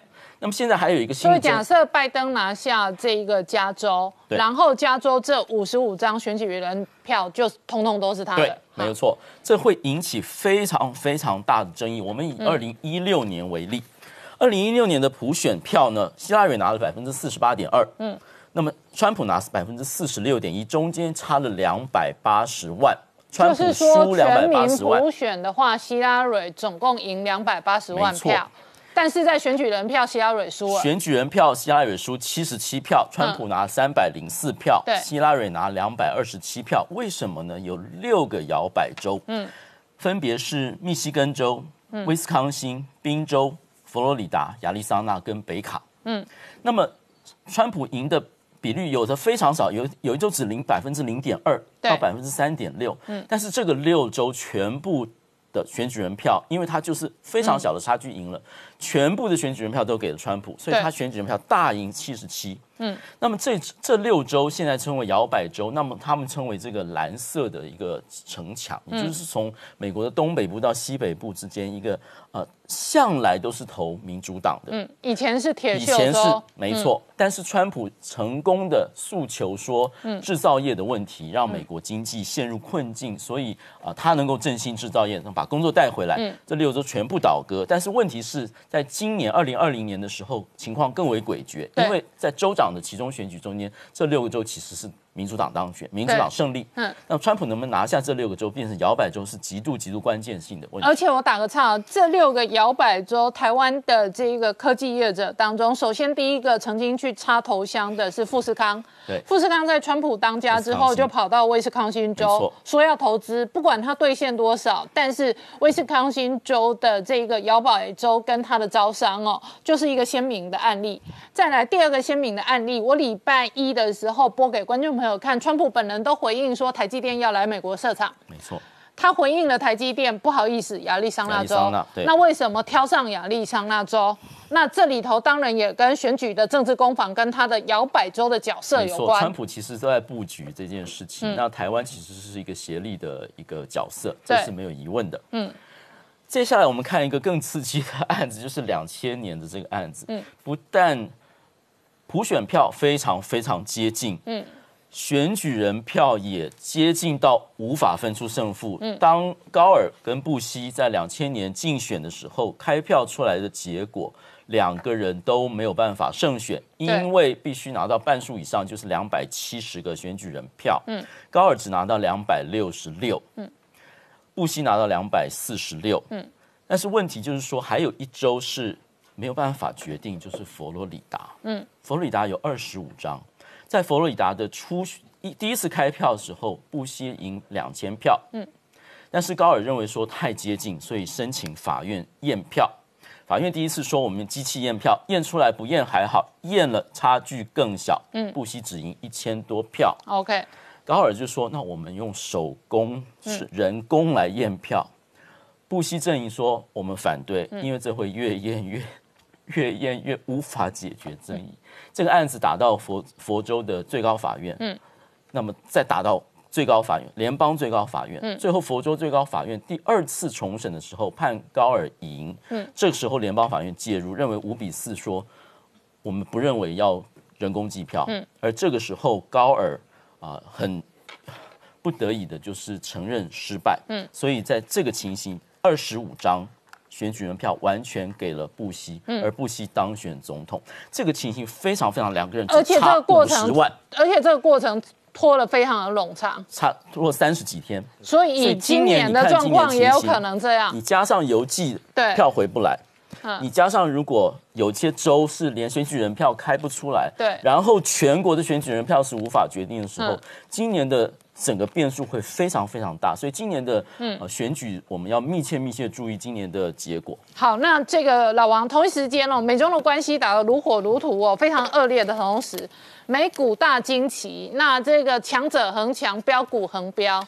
对，这个光贝佐斯哦，一天因为他持有这个亚马逊股份大概十一个 percent 哦。光一天的涨跌哦，昨天只上涨了一点二个 percent 哦，它增加就增加了二十二亿美元，一点多 percent 就二十二亿美元哦，这是你想不到。你知道贝佐斯哦大概是我们从一九八零年代追踪富豪榜之后第一个来到两千亿美元。两千亿美元是什么数字呢？我讲个概念就好，我们台湾的首富我们的郭董哦，跟去年二零一九富比士公布也是两千亿左右，但是它是台币，我们这个是美金，所以那就大概就是三十倍的差距了哈。这样这样大家就比较容易理解啊。所以贝佐斯现在是非常有钱的，有钱的有钱，而且他有离婚官司要打啊，钱给人家还是一大堆钱。那他主要会上涨原因是来自于股价的大涨啊。那我们来看一下，还有一个人，我们上礼拜谈论到，那叫特斯拉的特斯拉这个马斯克哦，你可以看他股价从今年三月以来，我们不要再拿以前的，我们说以前它再涨了十倍，呃，涨了几三十倍了。然后我们从最近的三月份以来，四百四十四百四十六块，到就昨天还创下一个新高二一六六元哦，也涨了快五倍。我那个地方有个红圈圈框起来，是告诉大家什么？那个最重要，最近这一个礼拜来的飙涨，主要是因为特斯拉跟进苹果，苹果他说。要分割股票，它是一拆四。那特斯拉说我一拆五，这是什么概念哦？就是说我一股之后拆成五股嘛，哈。那拆成五股的话，我问你啊，现在到四百多的原点。特斯拉现在两千多，这一拆一拆变成四百块啊！你要不要买？买爆！因为我期待再一次回到两千嘛。那大概是这样观念，所以可能统计过去历史的经验哦，只要这种分拆的股票在分拆前股价都容易大涨了。那苹果最近也是大涨，也是这个原因。那我们来看一下，我帮大家统计了完整统计，上个礼拜，因为这个礼拜进，我们统计上个礼拜哦，单周财富增加最多的是谁？就是马斯克嘛，主要是来自特斯拉。我觉得这些富豪大家可以认识。第二名那个增加最多是谁？你知道？他是做美国的这个零售信贷抵押贷款的，就租租给一般消费者的这个信用信用。贷款的，你看他的财富也增加，代表现在美国人都在借钱呐。好，那再看，你看下面这个贝佐斯在下面哈，贝佐斯下面还有个亚马逊，大家发现吗？那是他的这个已离婚的前妻哦，那叫麦锦斯啦哈。那我们可以继续看往下看，Google 的两个这个老板，像这个佩吉跟布林哦，两个也都是这个因为股价大涨而往上升。中国有两个富豪在这个排行榜前十大，哪两个呢？一个是这个刘强东啊，就是京东的这个老板。那另外一个就是我们的小米雷军，因为我们昨天看到股价也是大涨的了哈。那回过头来，我们回过来研究一下马斯克他的特斯拉。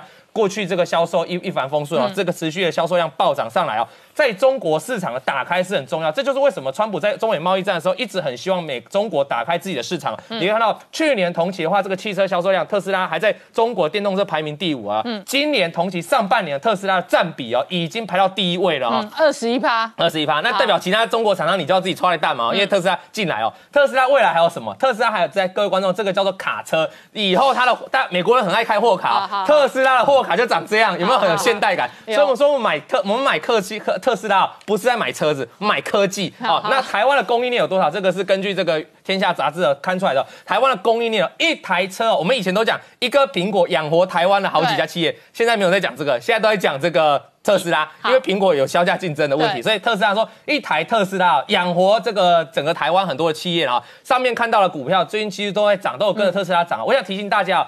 全球的电动车的能源占比哦，目前大概才八趴左右而已，八趴在先进国家才八趴，意思说。特斯拉未来还很有远景啊。所以台湾电子业过去二十年靠苹果养是，搞不好现在跟未来十年靠特斯拉养。各位去好观察发财。对，各位可以看一下苹果供应链嘛。我们讲个最先最简单的供应链，嗯我们看一下红海的股价嘛。再对比这个两家供应链，这个茂联哦是做这个特斯拉汽车的连接器哦。嗯你看今年来股价三月底是一路大涨的哦。那这个是比如属于大家都知道的茂联嘛，因为它很早就接到这个订单。那当然这个汽车在改变，这个特斯拉在改款当中也会有新的厂商加入嘛。嗯像这个这个联家，联家就是新打入这个特斯拉的车灯尾灯那个 LED 车灯哦。你看今年的股价也飙嘛哈，这就很像以前说苹果概念股，如果有哪一家新接到订单就会爆冲是一样。所以现在特斯拉在整个我们台湾的这个盘面上是非常的一个明显的主流，对照苹果概念股就差蛮多了。那最后我们来看一下这未来汽车，中国人我们中国的网友很喜欢就讲买未来以后就有未来嘛。这未来汽车电动车今年也在特斯拉带动之下有两块涨到二十块，所以我认为啊，这个整个电动车是未来的一个产业重要前景。好，我们稍后回来。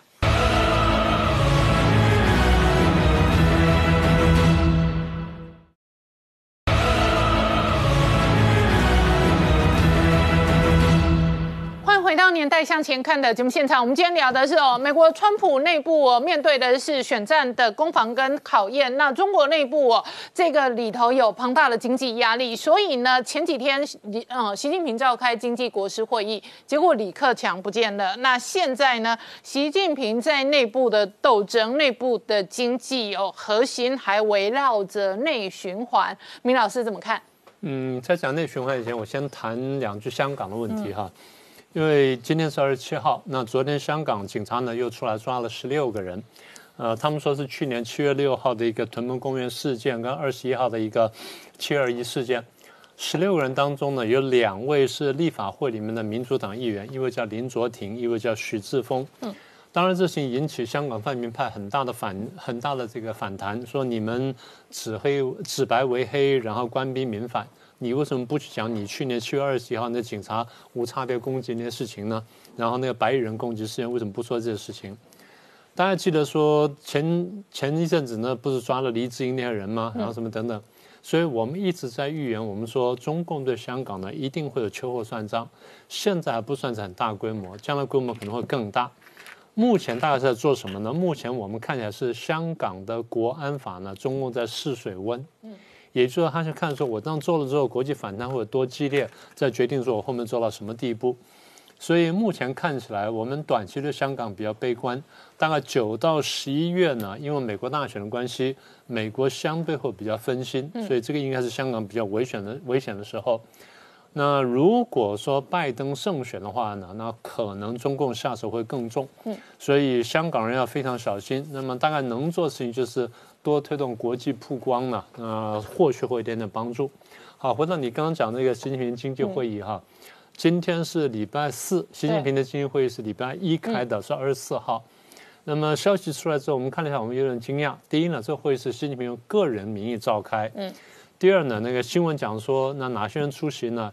有王沪宁，有韩正，这两位是政治局的这个常委，嗯，然后再是刘鹤政治局委员。可是主主管经济的李克强却没有参加，这是让人非常惊讶的。然后新闻说呢，大概是谈“十四五”计划什么等等，然后提到说内循环为主，然后这个将来是国内国外双循环什么等等。所以现在看起来很明显，就是习近平出手来抓经济。然后我们上次还讲说，习李关系呢有点不正常，现在又多了一个市政出来，所以让人怀疑说，习李的关系呢恐怕越来越紧绷。所以一方面就是习近平对经济插手越来越重，二方面就是李克强权力呢不断被削薄，所以恐怕会引发比较大的问题。那回到你刚刚讲的主题，就是那个大循环的问题哈。那现在叫做国内大循环，所以国际上简称内循环。其实这话呢，应该是从一九八零年代讲起。八零年代的赵子阳不是提出了国际大循环吗？嗯，简单说，那个概念是从台湾来的，就是加工出口去的概念。嗯，它叫原料在外，然后市场在外。那中国里面做什么呢？就加工加就是加工，赚很微薄的加工的钱。然后这样一做下来，做了大概差不多呃二十年之后呢，有相当的进展，因为台湾也是这样做的，有相当进展。等到两千零一年参加世贸组织的经济大起飞，为什么？因为大家都觉得说，那你先进来了，那没有问题，所以很多大厂商进来。进来之后呢，当然对中国大陆经济带来很大的刺激，但产生一个效果叫做外贸依存度。嗯，中国大陆经济发展的外贸依存度一度是世界上几乎是最高的。嗯，啊，以这么大国家这么高的外贸依存度，坦白说是有危险。你前面不是讲了吗？这样一路打关税下来，一路制裁下来，第一呢，很多的外资外企又受不了这关税呢，他要离开大陆。离开大陆之后，大陆生产力会下滑，经济下滑。简单说，GDP 会下滑，这第一个事情。第二个事情呢是香港事件。香港事件开始没有多久，中共这样打压，国际反弹已经非常厉害。现在你中共越打越凶，然后国际制裁越来越多的时候呢，香港经济的这地位自然下滑，然后香港对中国大陆经济贡献也会下滑。这是第二块。第三块呢，就是我们过去讲的武汉肺炎。嗯。武汉肺炎一方面是打击本身的这个经济，二方面就伤到这个欧美的这个经济体。当欧美经济被伤到一定程度的时候呢，国际市场需求低迷。我们前面讲，我们说中共对外贸依存度很高，外贸这依存度多高呢？最高时候到六成，那么现在呢，大概三成出头。那官方给的数字大概是三十一点八趴，那一般我们估计呢，大概是三十五趴上下。那么也就是说，它每一百块钱这这里面呢，有三十几块钱呢是靠这个进出口出来的。好，那么现在这个又有贸易战，又有香港事情，又有武汉肺炎，对于它内部经济打击很大，然后对外部经济打击很大的时候，它拿不到订单的。嗯一旦拿不到订单之后呢，它的出口导向经济呢就受到很大的冲击。所以如果这个他觉得说出口不行的话，那我就要想办法去靠别的东西。那也就是你总要挣扎找一条路出来。我们晓得过去中国大陆经济发展还是讲说有三驾马车嘛，就出口、投资、消费。那么如果出口过去占这么高比例，那现在萎缩这么多的话，而且眼看着呃贸易战也好了，或者将来这个香港问题或武汉肺炎，然后这欧美经济不景气等等。如果再延续下去的话，那出口就不太能够这个依赖了。嗯，所以就要把这比重调整。所以其实大家说习近平脱稿而出，应该不是脱稿，应该就内部曾经谈过这件事情，然后大家的方向出来了，他在里面放个风，然后看着慢慢再把风向带起来。不过不管怎么说啊，请各位记得一点。出口、投资、消费，最后你再怎么拉动经济，有个核心问题就是你要有非常丰富的资金来源。嗯，那问题是资金怎么来？那过去很多钱呢是靠外资来啊，对不对？你就华尔街也好，或世界大公司、工厂，你把资金带进来，包括台商带进去很多。那现在如果说你因为贸易战，因为各种关系呢，这些。外资也好，外商包括台商也好，都在开始离开大陆化，那大陆的出口这一块呢，就很难再拉动经济。嗯，所以就剩下投资跟消费。投资呢，过去大陆基本上是靠官方投资，大家都晓得铁公鸡嘛。嗯，那铁公鸡呢，你说在过去拉动 GDP 是有帮助。但拉动国内市场的帮助是有限的，也就是说，到达一定这个瓶颈、一定的那个叫做档次以上时候呢，再上去拉不动了。嗯，它可以拉动 GDP 的数字，但是拉不动市场。嗯，啊，简单说，而且我们晓得高铁是赔钱的，没有一个国家建高铁站是这样，因为高铁很难回收。嗯，然后第二呢，房地产投资大家晓得泡沫化跟鬼城化。嗯，然后现在呢，因为怕房地产崩盘。他然后又决定说啊，很多地方市场呢，它的买卖受到限制，虽然都有房子卖不掉，我想买买房子呢，不见得能够买进来，所以房地产投资呢，现在也也受到开始也开始紧绷。再剩下就是公共建设，公共建设是如果国家就中央政府主导的，那可能还能看；地方政府主导的很多所谓公共建设基础投资呢，很多是无效无效投资、无效建设。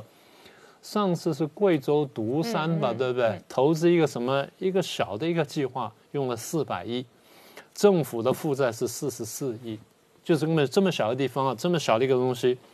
那么我们最后看到就是说，大陆过去呢，经济发展不是有国企、外企、民企吗？嗯，我们的小说民企贡献最大，对，民企对于 GDP 贡献大概在三分之二左右，百分之六十五、六十六。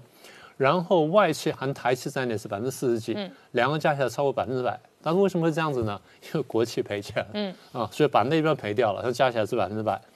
习近平这几年的政策，各位都很清楚了。他说国进民退嘛，我们讲了无数次。国进民退，我们稍后回来。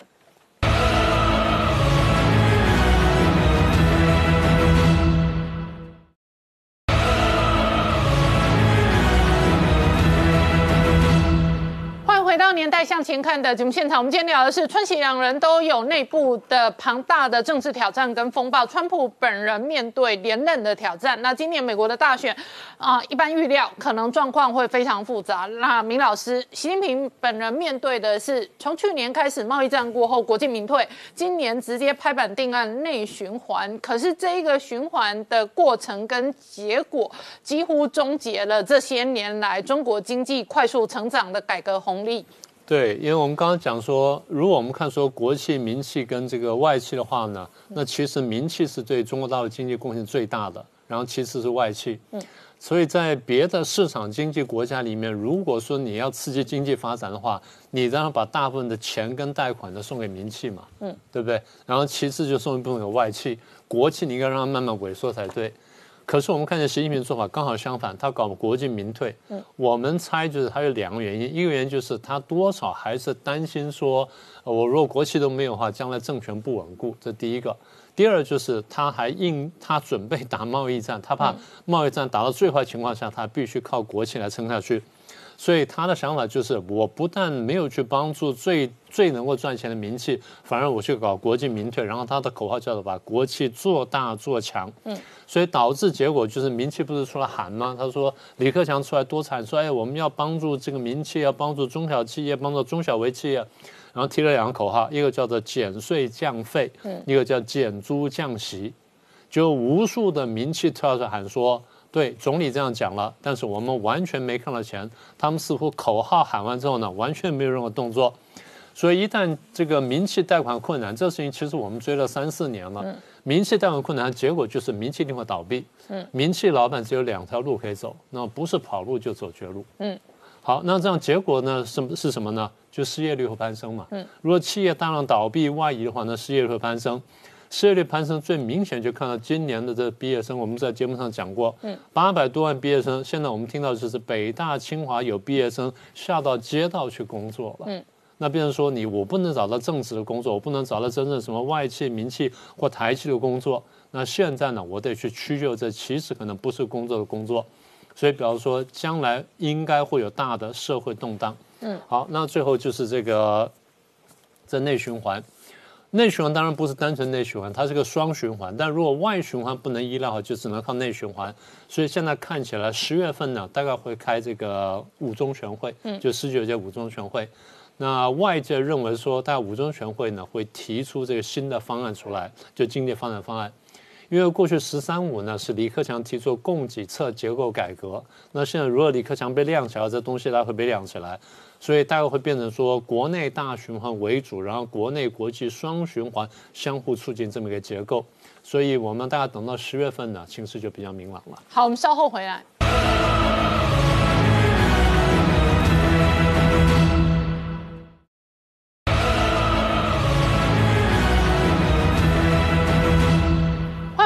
年代向前看的节目现场，我们今天聊的是哦，美中哦在南海现在是针锋相对，然后今天呢，美国军机又飞到这个台湾南北两端了。事实上，美国这一次跟中国的斗争当中哦，军备竞赛跟军事的斗争也是重要的核心。对。我们呃，看到就是这个解放军昨天打了四枚哈，包含东风二十一 D、东风二十六 B 到南海哈。那美军今天的军机完全没有受到影响，照飞哈。美方有跟日本证实说打了四枚，也表示说哈，他对于这个。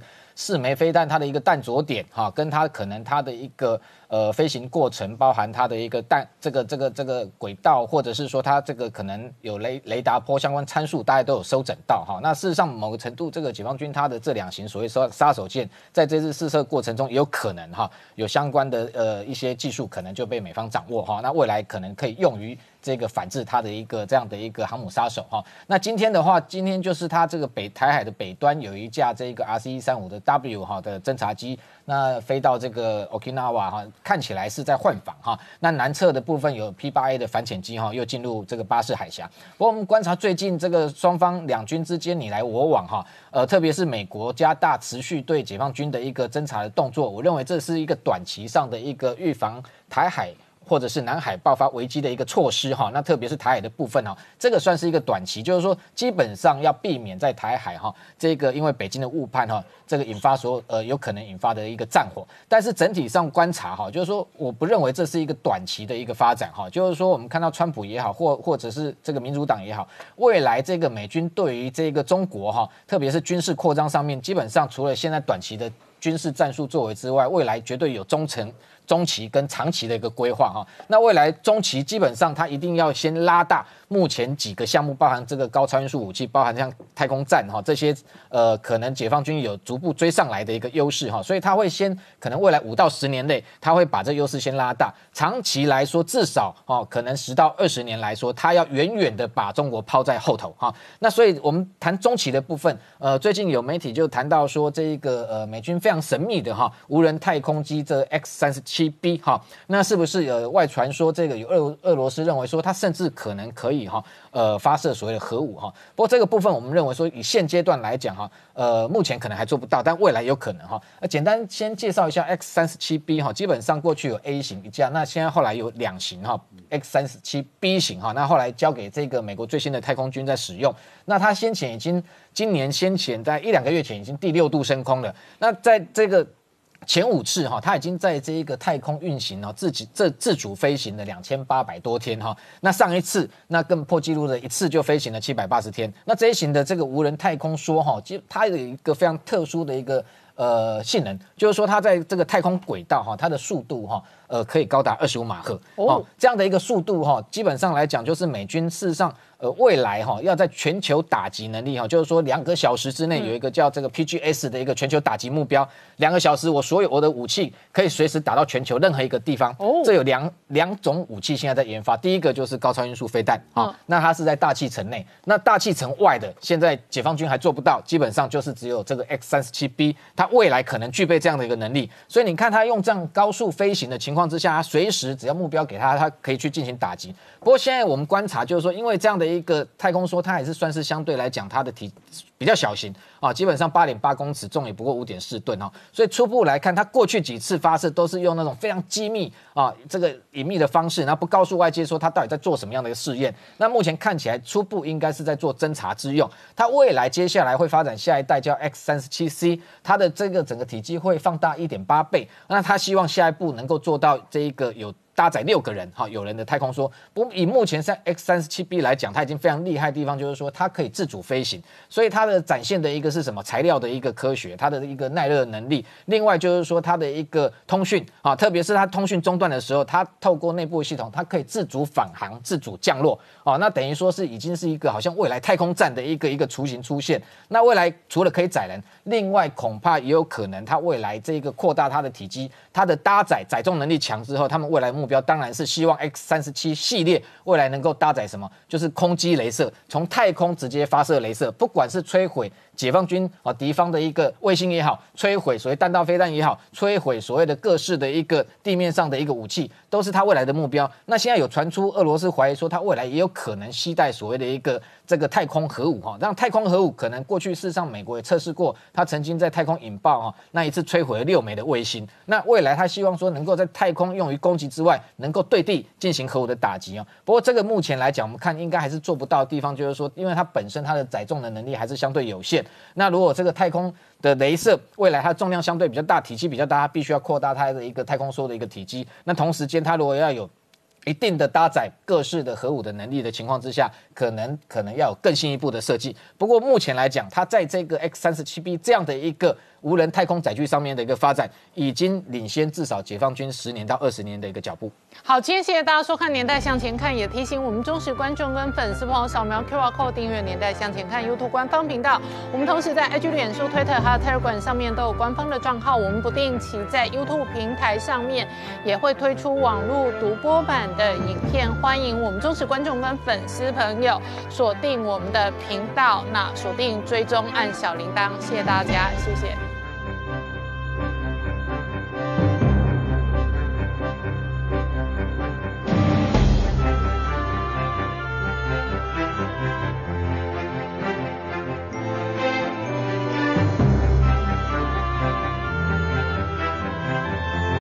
我是陈宁官，拜托大家支持唯一官方频道《年代向前看》，赶快按订阅哦。